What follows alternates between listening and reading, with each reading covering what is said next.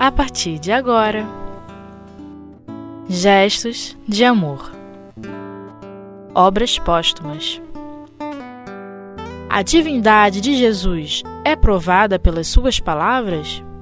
Terceira parte. Com Odileia Ferraz.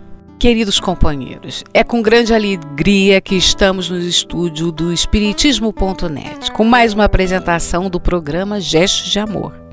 E hoje, dando continuidade ao estudo do livro Obras Póstumas, onde estudaremos o capítulo Estudo sobre a natureza do Cristo. Terceira parte, que tem como título As palavras de Jesus provam a sua divindade? É exatamente uma pergunta, esse título que Kardec coloca para todos nós, né? E essa questão da natureza de Jesus foi debatida desde os primeiros séculos do cristianismo, porque Jesus ele muda absolutamente tudo. Jesus, na sua amplitude máxima, né, ele divide o tempo, que a princípio seria indivisível, mas tudo é antes e após o Cristo. Né? Então a gente já vê a importância.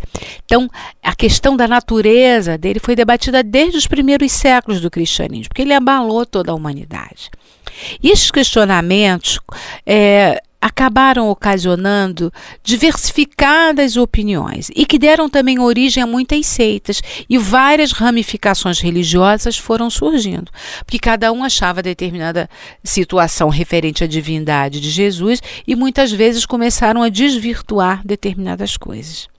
Até hoje em dia, quando chega assim naquela época da Semana Santa, observamos reportagens em programas de TV onde questionam sobre as condições do nascimento de Jesus e até mesmo alguns duvidam e ainda procuram uh, prova de sua existência, né?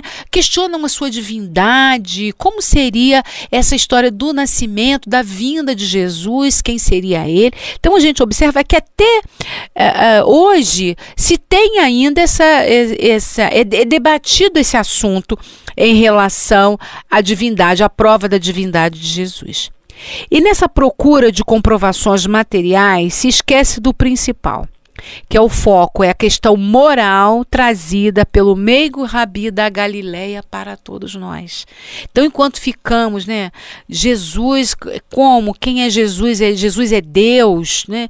De onde vem, onde nasceu, como é que foi isso? Esquecemos o principal. Ficamos presos às coisas materiais, eh, num tempo que não vai nos acrescentar muito, mas também respeitamos quanto a historiadores e muitas vezes as pessoas começam pela história e finalmente chegam a esse lado moral que tanto foi esse legado que Jesus nos deixou. Mas aonde encontrar então comprovações quanto à divindade de Jesus, senão nos próprios atos e nas próprias palavras do Mestre? Então, ele mesmo, através dos seus atos e de suas palavras, vai nos pontuar esta sua natureza divina, né? E a questão da divindade de Jesus está relacionada com o sentido também que atribuímos à palavra divindade. Então, essa própria palavra divindade, a atribuição, o sentido que nós damos a ela, né, é que vai estar relacionado. Porque existem algumas religiões que, ao se referirem à divindade de Jesus, atribuem-lhe a natureza divina no sentido de Jesus ser o próprio Deus. Então fala, né? A divindade, Jesus e Deus seriam a mesma pessoa, né? A mesma coisa. Para a doutrina espírita, a natureza de Jesus é divina, mas Jesus não é Deus. Isso precisa ficar bastante claro para todos nós, né? Então, a natureza divina, mas Jesus não é Deus. E aí a gente vai lá no livro dos Espíritos, na questão 625, onde Kardec pergunta: qual o tipo mais perfeito que Deus tem oferecido ao homem para lhe servir de guia modelo? Portanto, já coloca, né? Qual o tipo mais perfeito que Deus tem oferecido ao homem? Então, se fosse Jesus e Deus a mesma pessoa, né?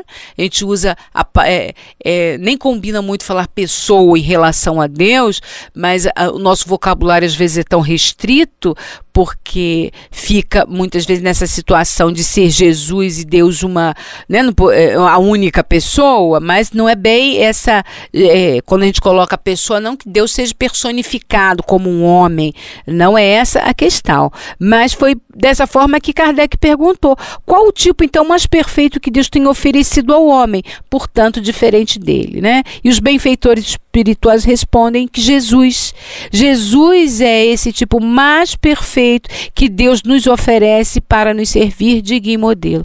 E Kardec ele faz, traz uma nota para nós em que ele nos esclarece mais dizendo assim: para o homem, Jesus constitui o tipo da perfeição moral a que a humanidade pode aspirar na Terra.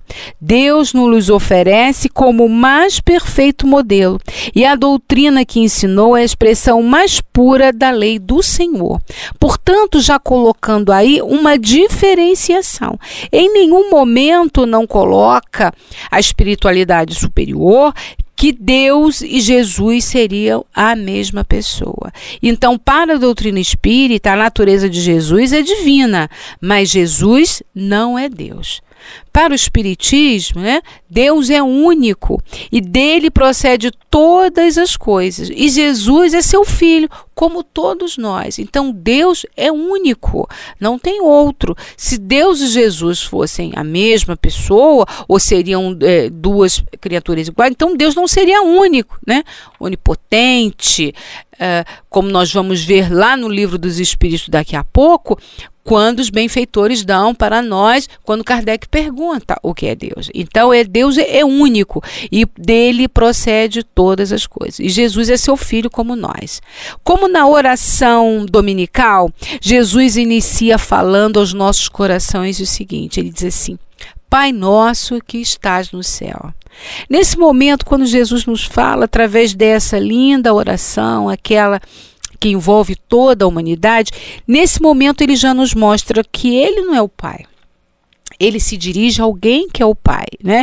E também ele com esta frase ele mostra que é, somos todos irmãos, que ele disse que o Pai é nosso, não era só o Pai dele, era o Pai de todos nós, de toda a humanidade. Então nós vamos vendo que através das palavras do Mestre, ele mesmo vai nos mostrando a sua, a sua divindade, né? mas de que ele não é Deus, que há uma diferença. Ele é filho do Pai, como todos nós somos. E isso tudo também se confirma quando, em sua fala, Jesus sempre menciona assim: aquele que me enviou. Então, essa expressão, aquele que me enviou, comprova através de suas palavras de que Jesus não é Deus. Porque senão ele não dizia, né? Se ele fosse Deus, ele iria dizer assim: alguém me enviou. Então, se aquele que me enviou, então existe é, uma pessoa, alguém que o enviou à terra. E aí, através dessa frase, aquele que me enviou, através dessa expressão, nós vamos comprovar duas coisas. Primeiro, a subordinação de Jesus a Deus, pois aquele que é enviado está subordinado àquele que enviou. Né? E também nós vamos ter a dualidade de pessoas. Lembrando sempre ainda que a palavra pessoas não é tão adequada em relação a Deus, mas na pobreza do nosso vocabulário ainda é o que conseguimos né, correlacionar.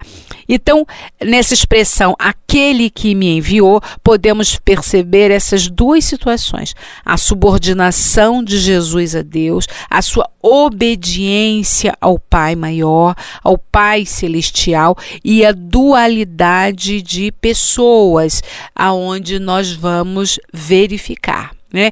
Então, não seria, respeitamos religiões que acham, que acreditam que Jesus e Deus é a mesma pessoa mas a doutrina espírita, através dos benfeitores espirituais, através das mensagens, como nós vamos ter no, no livro dos Espíritos, em que Jesus não é Deus. E nem por isso tira de Jesus a sua o seu valor inestimável para a humanidade, né? Um espírito puro, perfeito, que nos trouxe a lei de Deus na sua mais ampla pureza, para nos alertar e nos fazer nesta caminhada de religação ao Pai. E então fica bastante claro nas próprias palavras do Mestre Jesus eh, que ele não é Deus. Isso precisa estar bastante claro para a gente e comprovando para nós a sua subordinação ao Pai e a dualidade de pessoas com essa expressão.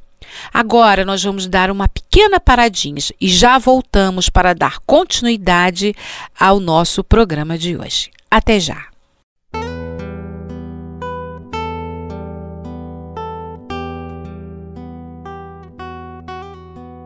Gestos de amor. Obras póstumas.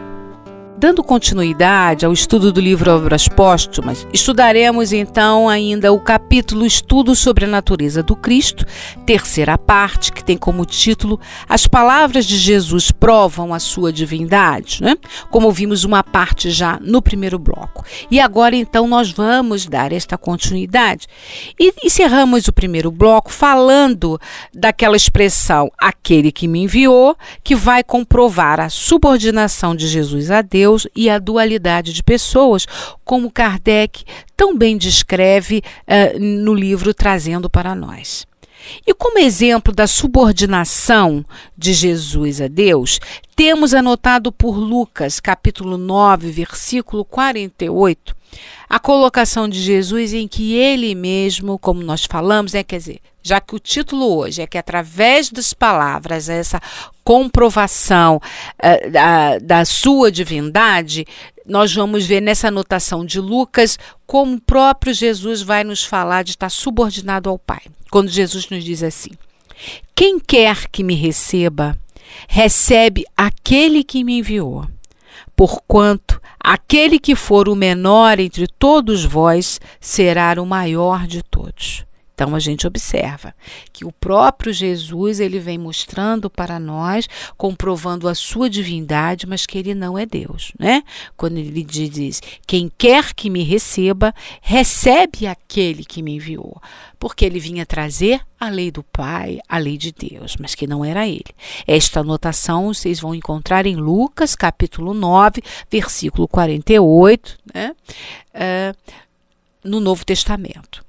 Outro exemplo anotado também, observamos lá em João, capítulo 7, versículo 33. Quando João faz a seguinte anotação, essa, essa frase em que Jesus diz assim: Jesus então disse: Ainda estou convosco por um tempo e vou em seguida para aquele que me enviou. Então, se ele vai em seguida para aquele que me enviou, ou seja, ele retorna torna né, aquela criatura que o havia enviado, então não era ele não era aquela mesma pessoa. Se ele fosse a mesma pessoa, é como se a fala dele estaria contraditória, né? Porque ele volta para aquele que me enviou.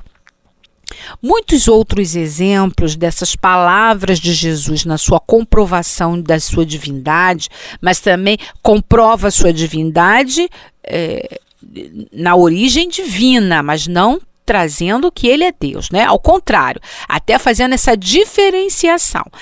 Quando também nós vamos, alguns exemplos, nós vamos encontrar em Marcos, capítulo 9, versículo 37, em João, capítulo 8, versículo 42, em Lucas, capítulo 10, versículo 16, todos esses exemplos é onde vocês podem ir lá no Novo Testamento e vão encontrar essas palavras de Jesus quando ele diz que ele foi enviado, né, e mostrando essa subordinação, porque ele sempre dizendo que ele volta, como se ele fosse dar definição para aquele que o havia enviado. Como exemplo de dualidade, já que nós falamos que a comprovação, que a subordinação de Jesus a Deus e essa dualidade de pessoas, como exemplo de dualidade, como traz Kardec nesse item que nós hoje estamos estudando, temos uma notação por Lucas, lá no capítulo 12, versículo de 8 a 9. Nós estamos trazendo vários exemplos que, como Kardec trouxe por título do nosso estudo, né? As palavras de Jesus provam a sua divindade dualidade, então nós temos que trazer as palavras de Jesus que comprovam. Por isso que a gente está é, colocando vários exemplos para que os companheiros depois possam pesquisar. E a pesquisa é fundamental, porque através da pesquisa nós vamos nos esclarecendo, vamos raciocinando e a doutrina espírita vai sempre nos incentivar ao raciocínio lógico, entender até mesmo a fé, como traz o Evangelho segundo o Espiritismo lá no seu início, precisa ser raciocinada. Então vamos raciocinando em cima das próprias palavras de Jesus. Então, como exemplo de dualidade, temos anotado por Lucas, lá no capítulo 12, versículo 8 e 9, a seguinte colocação do Mestre: Aquele que me confessar e me reconhecer diante dos homens, eu também o reconhecerei diante do meu Pai que está nos céus. E aquele que, que me renunciar diante dos homens, também eu mesmo renunciarei diante de meu Pai que está no céu. Então, daí fica claro a dualidade de Jesus e o Pai. Né? Então ele coloca claramente em várias falas esta dualidade em que há. Outro exemplo de confirmação de dualidade nós vamos ter em Lucas, no capítulo 22, versículo 28 a 30, em Marcos, no capítulo 8, versículo 7, em João, capítulo 8, versículo 38. Então, através de todos esses irmãos, nós vamos ver essas anotações riquíssimas mostrando de Jesus claramente essa diferenciação.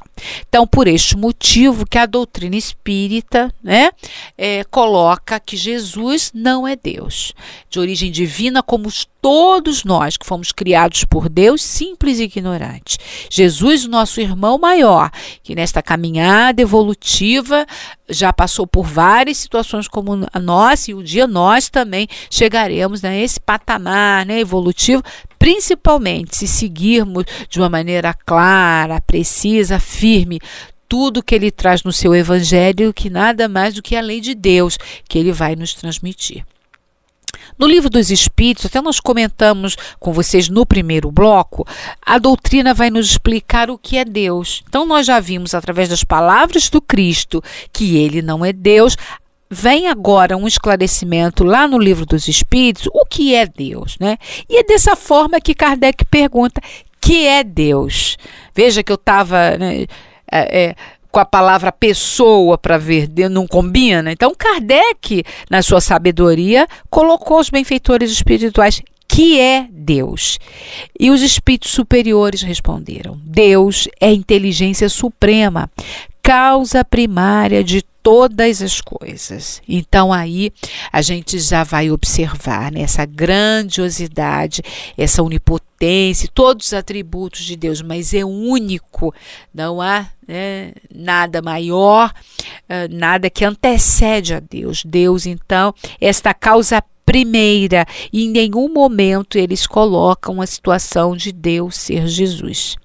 Depois, lá na pergunta 10, aonde no, nós vamos ter atributos da divindade, Kardec perguntou assim: Pode o homem compreender a natureza íntima de Deus? E os benfeitores espirituais colocam não. Falta-lhe para isso o sentido. Então, até para entendermos a natureza de Deus, muitas vezes fica mais fácil para nós acharmos que Deus é Jesus, porque nos dá uma proximidade maior né? Porque ainda nos falta o sentido dessa compreensão divina.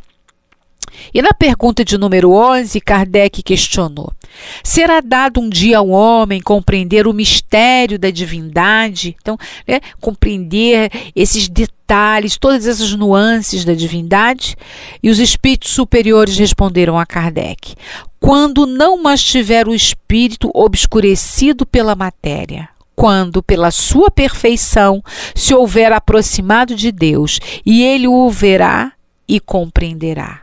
E nesta situação é que Jesus, não é? O espírito já em perfeição se aproxima, pode ver e compreender Deus, mas não é Deus. Então, isso que precisa trazer para nós esta claridade é, desse entendimento. E logo depois há uma nota onde Kardec nos diz assim: a inferioridade das faculdades do homem não lhe permite compreender a natureza íntima de Deus.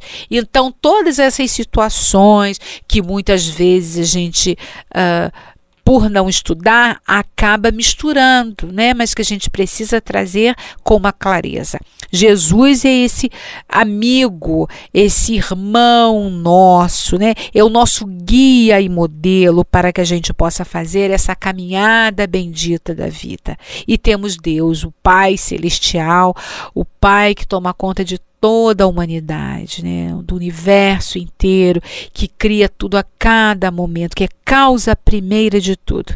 E através desse irmão maior que é Jesus, nós vamos aprendendo o caminho verdadeiro para chegarmos mais próximo ao Pai. E assim, queridos irmãos, nos despedimos no programa de hoje, desejando muita paz, muita alegria nos corações e muito estudo para todos nós. Fiquem com Deus e até um próximo encontro de gestos de amor.